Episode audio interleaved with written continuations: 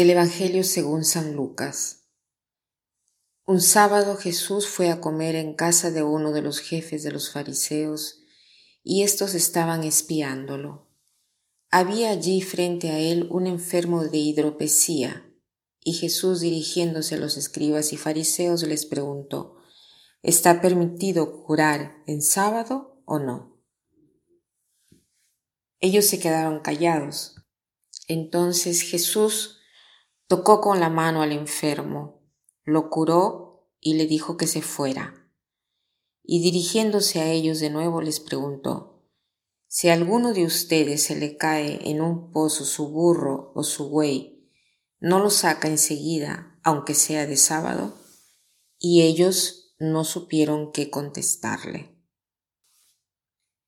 Jesús se dirige a la casa de uno de los jefes de los fariseos, va siempre a la casa de los fariseos, incluso va a comer junto con ellos. Pero esta comida no es una reunión entre amigos, sino que más bien lo invitan para observarlo, lo observaban siempre. Le querían tender una trampa, pero igual Jesús va y sabe cómo son los doctores de la ley, sabe cómo son los fariseos, pero no se echa para atrás, él va y incluso va de sábado, un día de sábado. Y aquí ve un hombre enfermo. De repente los fariseos lo habían hecho venir a propósito para hacerlo caer y ver cómo se comportaba.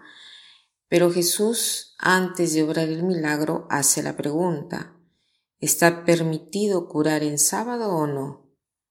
Quería saber cómo responderían los fariseos, pero ellos se callan, no tenían el coraje de decir lo que habrían hecho, porque seguramente habían entendido muy bien el discurso de Jesús. Sabían bien que cuando una persona sufre, se le puede ayudar también en día de sábado, pero no le querían dar la razón y prefieren callarse. Pero Jesús igualmente lo cura e inmediatamente después pregunta, si a alguno de ustedes se le cae en un pozo su burro o su buey, ¿no lo saca enseguida aunque sea de sábado? También los fariseos frente a una desgracia están dispuestos a intervenir, incluso tratándose de sábado, entonces no podían responder.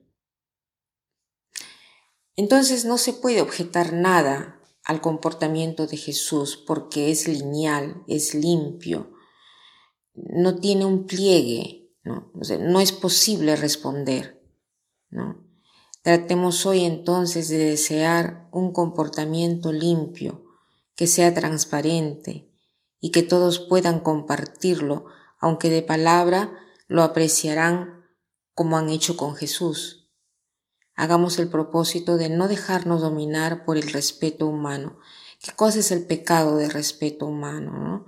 Significa que a veces nosotros tenemos miedo. Es el miedo de lo que piensan los hombres de nosotros y no lo que piensa Dios de nosotros, porque esto es solo lo que cuenta, lo que piensa Dios de nosotros. Y para terminar, quiero citar la siguiente frase que dice así, obra de manera tal que tu voluntad pueda siempre valer en cada tiempo como principio de una legislación universal.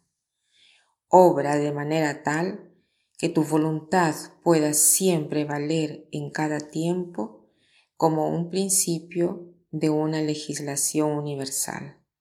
Que pasen un buen día.